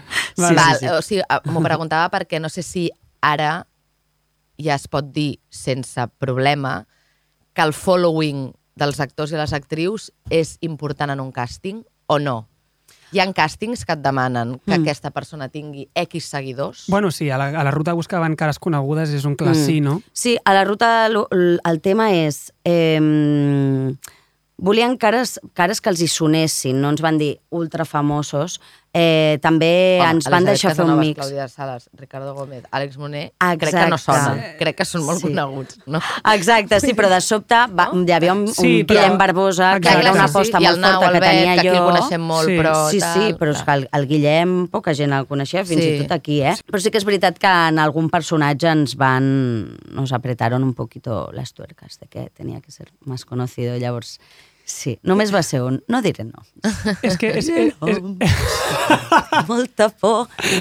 és bastant fort, no? Que és com, que, és, que va abans, l'ou o la gallina. O sigui, si- com una persona ha de començar en el món laboral Sí. sense, saps com, ha de, ha de, hi ha algú que confiï en tu per primera vegada, és que si no és impossible. Exacte. Però bueno, ja us dic, hi ha esperança, eh? perquè ara la tendència és a descobrir nous, nous talents, mm. càstings eh, ultra repartits, no? de sobte gent amb moltíssima experiència i gent desconeguda. I Hi això és curiós perquè en el món de la comunicació la tendència eh, és, jo diria que és a la inversa, vull dir que cada cop anem més cap a cares contingut. Vull ara mateix per, per, pel lloc de treball al que aspirava un periodista es, hi aspira un twitcher, un tiktoker, un comunicador, vull dir, ara és bàsicament la cara la que comunica Sí. i el carisma aquí però una importància enorme, o sigui, a persones que és com t'expliquen les coses, no el que t'estan explicant, Mm. i això és el que està premiant més al món de la comunicació. Però no m'has respost si la teva feina està ben pagada o no. Jo crec que sí que està ben pagada, perquè comparada amb totes les altres feines que havia fet jo a la meva vida, la veritat és que sí que està ben pagada. Sí, sí, sí. El Sí, que no està és, és eh, eh, com es diu, no, no está bien, joder, no me sale, pues que no hay un reconocimiento luego, no, en- no hay un premio a mejor director de casting, Mm. en ningún premio. De hecho, solo en los BAFTA, y es algo que nos da bastante rabia porque es trobeu un... a faltar aquest Sí, reconeixement. echamos de Home, menos que eh, molt los directores de casting y es un que está guapísimo. Bueno, a mí es que me atrae un montón desde siempre. Me parece ultra Sí. guapo ese trabajo. No, pero es que además hay veces que hay veces que te dan el casting y tú solo tienes que ajustar cosas, pero hay veces que un casting es muy duro y estás mucho tiempo y ahora que está de moda el street casting, que tienes que salir a la calle, buscar, o sea, que no es ¿Está de llamar a representar. Sí, sí, sí, entonces eso es, es, es un ¿Y eso currazo que se hace? flipas. Bueno, pues re- por redes sociales, salir a la calle, irte a según qué sitio, según lo que Ah, busques, sí, el, de- ¿no? a, la noi, a la nena de la maternal la van trobar per Instagram perquè ballava, Sí. buscava una ballarina i la tia penjava vídeos a Instagram i s'han portat la conxa Molta de Claro, gent, pero molta gent per Instagram, sí, claro, sí. sí. te iba a decir que Instagram ya sí que se siente cuando lo haces Total. que estás pon- poniendo ahí un... Total, ¿no? y, es, y, eso, y eso es un currazo, entonces nos da rabia que falte este reconocimiento. Bueno, a mí se me han dejado, se me han, se me han llegado a olvidar en créditos, o sea, de ¡Guala! repente no había crédito Joder, de directora no de casting, casting. En una serie, ¿sabes? Y era como, bueno, pues nada, no soy nadie. Sí, sí, sí, pero qué sí que está bien pagado.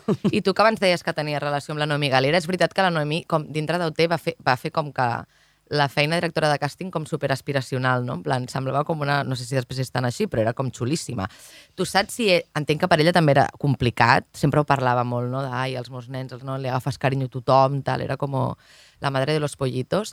Però en aquest cas de realities i tal, saps si també buscaven trames concretes? No, no. no. No, además es que cuando te pasa una cosa que yo siempre lo hablaba con mis compañeros, como que a la gente le encanta pensar en teorías conspiranoicas y les encanta pensar que está todo escrito tal. Y yo decía, pero chicos, ¿no veis que han metido a 16 nenes y nenas de 18 años aquí, los han encerrado, a dormir en la misma habitación, a cantar en la... En plan, no hace falta un guion, rollo, las cosas pasan de verdad solas y como que yo creo que Noemi también, eh, bueno, y todos ellos luchaban mucho contra eso, o sea, ellos estaban ahí para ayudarnos de verdad, yo es que la quiero un montón, me llevo súper bien porque conecté con ella muy bien desde el principio, que nos entendimos mucho y, y realmente, claro, su trabajo eh, no es ni hacerte llorar, ni, es que tú lloras, en plan, ya estás ahí y ya lloras. O sea, es lo que pasa, hay muchísima presión, hay muchísima tensión, estás conviviendo mucho, eh, no hace falta forzarlo. Entonces yo creo que también eso, pues por tener un buen casting, luego vas a tener un programa entretenido, ¿sabes? No hace falta escribir un guion si has metido a 16 chavales y chavalas que son realmente muy entretenidos de mirar, ¿sabes? Sí. I la Isla de les Exacto. Tentaciones i tal, creieu que hi ha guió darrere i aquestes coses? Saps que ja són més gores? Tu com a directora de càsting? Hostias, pues no, No no tengo sabes. ni idea, pero bueno, es que es como de repente encierra a alguien en un zulo y pone un micro a ver qué pasa. Sí, Seguramente sí. Es lo que será súper entretenido, sí. ¿no? Si La tú eres capaz de crear esa situación, creas la situación, eliges a la gente y se hace Si ya solo. Tienes todos los ingredientes para que alguien le pete sí. la puta cabeza, pues seguramente lo vas a triunfar. Y luego ¿no? otra cosa, claro, y otra cosa, pues en OT seguro que luego ponían justo momentos más tal que yo, por ejemplo, estaba en la casa y muchas cosas no te enteras y luego lo ves y dices, claro, to- ponen todo el rato cuando tal y tal están juntos porque no sé qué, o sea, La magia está en la luego- edición, sí, Claro, y desde luego editan sí. y la Isla de las Tentaciones, que yo lo vi el otro día un poco y al principio me lo estaba pasando muy bien y enseguida dije, Dios mío, vaya puta locura, en plan, que horror, o sea, qué situación más horrible. Claro, al final les ponen putas imágenes, ¿sabes? En plan, estás viendo a tu pareja. o sádico sempre ho ese programa. Com, com, Claro, o sea, com se suposa que hauria d'actuar yo no jo, puedo, me da- boja. Claro, Claro, a mí me es da que no muchísima es, ansiedad. no hace falta escribir un guion, yo creo. O sea, solo con favorecer un poco que te desquicies, ya te desquicias. Sí, sí, sí. Además es que, claro, yo es que tengo como, mm, o sea, soy como extremadamente empática y cuando veo ya a alguien sí. sufrir, o sea, me, No te me da como mucha vergüenza ajena además también, ¿no? Que le estén haciendo, o sea, que lo estén grabando en el peor momento en el que no puede defenderse y está vulnerable. Digo, uh, qué horror, yo paso una ansiedad Mm. terrible. I amb el tema del carisma, perquè ara parlem de les les tentaciones, no? i allà també hi ha molt com encara com el machito, el tio, el no sé, no sé quantos. Creu que és una cosa que fins fa relativament poc s'associava molt als homes? O sigui, per vosaltres el carisma tenia com em, un, Mm. una, un valor masculí Como que les daban Es el que- espacio solo a los Sí. hombres. ¿no? Yo Igual, justo estaba pues. pensando en que, que yo nunca lo he vivido así porque se me ocurren muy pocos hombres con carisma, veritat? Guau, increíble. Te lo és que és com juro, mi mí la gente sensació... que las mujeres. Sí, o sea, però que a nivell, ta, a nivell i- ideal, concepte de carisma era com Bertín Osborne, escuchaves? Com Flipes. aquesta gent té carisma. El Risto Mejide, que però és, en realitat és zero carisma, aquesta persona. té zero el Pablo carisma, Motos, i és tu. com... Es que se me ocurren poco, se te ocurren. Però ells es senten que tenen molt de carisma, saps? En plan... Però jo crec Igual que es aquí que se confunde el poder con el carisma. És que és el que jo ¿no? anava a dir. Total, o sea, total. crec que passa molt això. O sigui, Total. crec que la, la fina línia entre carisma i ser un eh, babós Exacte. és finíssima Claro. i hi ha Total. molts homes com que han entès el carisma com una impunitat, ¿no? Com, que Exacte. van com el campechano, 100%. Sí. el Sí. don de gente, que te viene por detrás y te trata com, Sí, sí, com sí, molt des sí, de la sí, sí. seducció i la manipulació. I és el poder, I és això la és la eròtica del impunitat, poder, és, simplement sí. se t'ha donat el, el, el, Mm. el permís de, de, de desenvolupar la teva personalitat Total. com sí. has volgut i a tus anchas. Y no? sin embargo, en mujeres hay miles de tipos de mujeres carismáticas, ¿no? Y como Ujú. súper interesantes y súper cautivantes. Ujú. Sí, siempre, pues claro, currándonos lo más, entonces al final, mejores resultados. la veritat. Claro. Bueno, no sé si hem arribat massa a la conclusió de què és el carisma. No ho Bueno, sabem, hemos però divagado posat Hem divagat una mica per aquí. El carisma Sí. es saber decir que no. Exacto. Hemos de llegado a esa conclusión. Vale, sí, és, estar el, és el nou carisma. Ara, això sí, abans de marxar, eh, m'heu de passar per la Green Room. Sí. És una Ah, és una secció on es fan divertida. preguntes eh, que ens agraden molt a vosaltres i poc a vosaltres. Perfecto. Vale? És una mica així. Perfecto.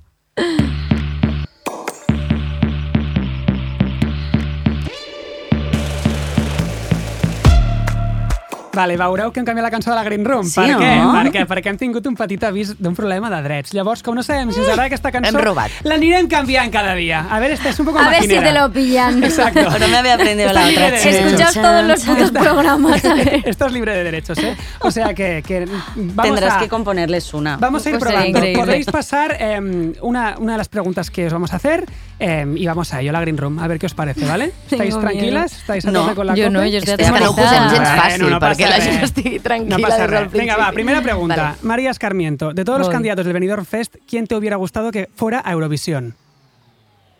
No he estado muy, muy involucrada en este proceso. No me acuerdo. Vamos a de decir que. Blanca Paloma, Blanca Paloma. no tiene carisma. No, Alba! Blanca Alba, Paloma por tiene, favor. es que de verdad no lo he visto, tío, no Vale, lo he visto. No lo sé. no lo vist, sé. em sembla No una he pregunta, visto. em Bueno. sembla una bona resposta. Mm. Uh, Blanca, actor o actriu del qual no Ah, entenguis... perdón, me acabo de Ah, acordar. Twin Melody, Uy, Twin me Melody. Yo quería Melody. que fuera Twin Ah, Melody. pues mira. Vale, es Vale. que me las amo. Siguiente está. pregunta. Aquesta ja està amagada. Estic acollonida. Actor o actriu del qual no en tens tant hype. Ojo. Wow. Eh, Estás comprometida, ¿eh? O també no, també, tanto pot ser de fora, també pot ser de fora, eh? És que els hi fico molt No, fàcil no, per eh, de teoría. Uy, respondre. yo, yo- sé, yo sé mucha gente que no tiene el Ostras, hype, no, no, ¿eh? es que no me atraveixo, tío. Pues te a Siento. Gustranger, ¿eh? No te van a venir a Ya, buscar. ya, ya. Lo que pasa es que ahora mismo extranjero tampoco me viene nadie a la cabeza, tío. Venga, di uno. Wow, eh, eh, wow, no me viene nadie a la cabeza, o sea, estoy en blanco total. Em, no sé.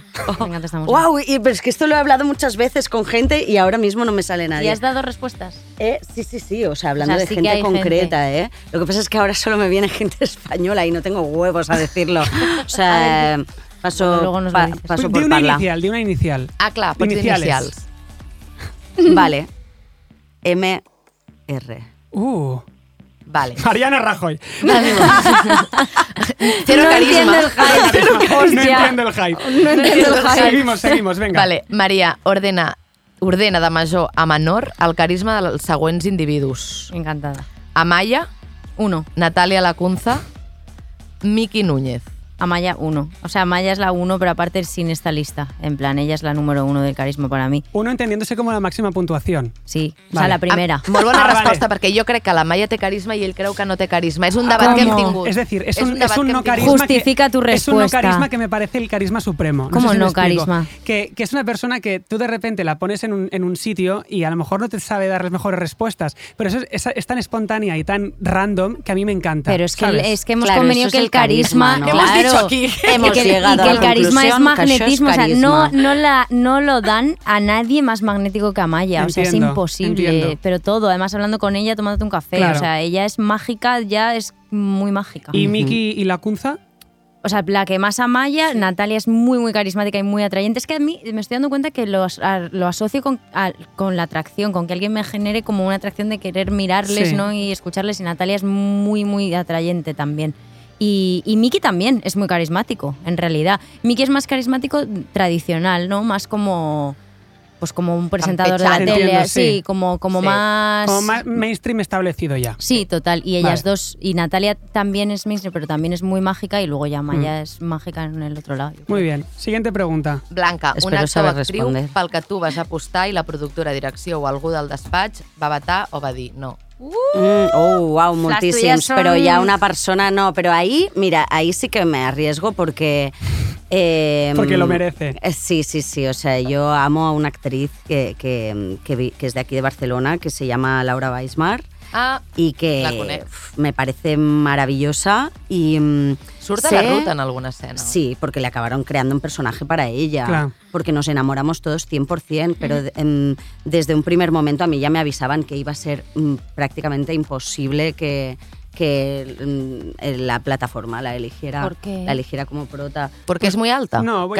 No, y ah, porque, bueno, y porque eh, eso, es eso es un motivo, es muy eh, pero no era el máximo motivo. Bueno, igual porque, pues no sé, no sé hasta qué punto. eh, esa- es, es, es, es una chica que yo creo que la gente no sabe ver, no sabe ver Ay, el potencial que tiene, pero a nivel estético, a nivel artístico, además es una pedazo de actriz y además es una actriz rara, que a mí es algo que me fascinan. Los actores y las actrices raras que me hacen cosas que digo, esto, o sea, ¿Cómo se ¿de, llama? de qué planeta Pues es que no es imposible Laura escribirlo. Weisman. Luego- luego- Laudesiré luego le pasas en Instagram, el- el seguidla a todos. Sí, Voy con- ver. sí. Voy con la siguiente pregunta. Esta es para María Escarmiento. ¿Hu- Dígamelo. ¿Hubo sexo en tu edición de OT? No. Siguiente pregunta, para Blanca Jabaloy. Hubo Aquí- sexo en... en la ruta A no quina, l'hem posat, a quina actriu, a quina actriu agafaries per interpretar-te la pel·li de la teva vida? Ai, saps que Ana, que aquesta... T'imagines que responc Penélope Cruz com, com la, la Dulceida? No, jo sempre dic... És que és increïble, la o sea, Dulceida. ¿Lo ha dicho? Sí, sí, sí. No, no, ¿eh? no. A mí me tendría que interpretar, eh, por favor, eh, Silvia Abril. ¡Wow! Increíble. Muy bien, muy bien. María Escarmiento, última vez que te he visto un orgasmo. Eh, ayer. Oh, mira qué Vamos. bien. I ha venido Blanca... contentísima. La Maria està responent superràpid. Sí. Claro. Gran resposta. Què actor, eh, Blanca, què actor o que actriu... no Quin, és que està en castellà i em liu. Blanca, quin actor o actriu va donar més pel cul a les negociacions de contracte de la ruta? Oye, es que las tuyas Ah. son comprete- No, no, no. O sea, yo me voy a la mierda después de este programa. Claro, no, no, te están Eh, No, hundiendo. perquè ¿sabes saps què passa? Que la Maria ha fet moltes entrevistes Hombre. i... Pero Claro, no, claro, no, claro. no. No, no, no. Has dicho Yo no que no, no estoy- tenido suerte. Has tenido suerte, ¿sabes? Pero... Yo no estoy en la parte de las negociaciones. O sea, esto ya es una cosa que gracias a Dios lo, lo discuten desde Pero te llega producción. porque tu pareja es el director. Pero me llega. No, no, he de decir al revés. Yo sé de una persona y que se llama Alex Moner que rechazó un proyecto donde le pagaban un pedazo pastizal por la ruta donde Ah. no le Sí. pagaban ni un cuarto. Pero de repente él puso en la balanza y le motivaba mucho más la ruta y Borja y yo estuvimos un rato dándole las gracias porque nos ves. hubiera elegido. Porque sí, sí, eso sí que sé lo que pasó, pero todos, todos los actores fue como, sí, a tope, pago por hacer esto prácticamente. Sí, fue, eso es guay, no Y- acostumbra a pasar. Y ahora la última pregunta, la clásica del programa. eh, follar, matar y casar. Os diremos tres nombres y tenéis que escoger uno con el- al que follaros, uno al que matar y otro al que casar, Me ¿vale? encanta jugar este juego, pero no sin grabar. Empezamos con María Escarmiento. Victoria Federica, Blanca Paloma, Miguel Bernardo. Jo le llamo Miguel Bernabéu. Bernadeu.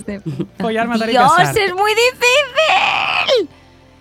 Es muy difícil, es muy difícil, es muy difícil, es muy difícil. No, tan puedo. tranquila que decías que las tuyas eran No, pero es que me encanta este juego porque lo quiero hacer bien, pero ¿qué hacemos si queremos matar a dos?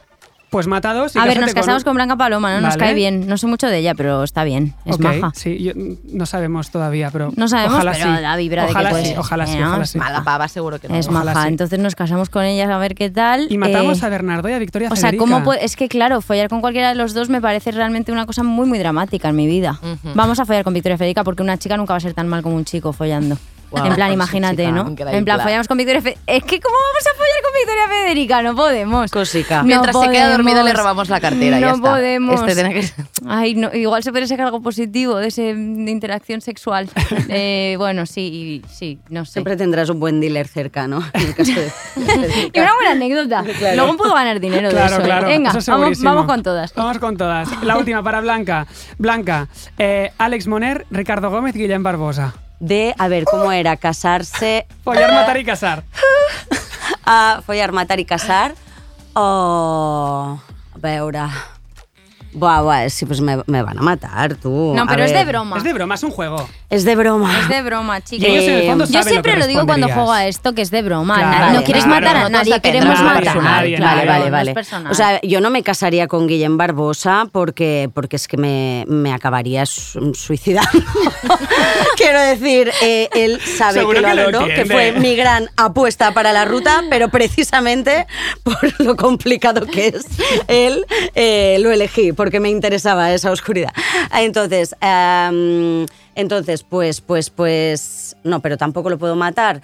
Venga, va, me caso, joder, a ver, Blanca, venga, por favor. bueno, pues me caso con Ricky, me follo al Moner y, Y mato a. ¡No puedo matar a Guillem! Ya Ya matado, está, ya no está, ya está, ya No puedo. Adeu, Guillem. Adeu. Adeu, Guillem. Buena Lo de casarse con Ricky era fácil, tú, las puertas abiertas a todas partes. Sabes lo que quiero, pero no me lo das. Lloro por Doncs moltes gràcies a les nostres convidades, moltes gràcies a l'equip de Ràdio Primavera Sound, gràcies al, Mar a la, al, al Martí Melchon pels seus dibuixos, gràcies a la Laia Vall per la sintonia i gràcies a tu que ens escoltes. Adeu! Hablo primero, pienso después Busco maneras de ahogar el dolor Pongo la tele, solo salgo yo Si me quise... RPS.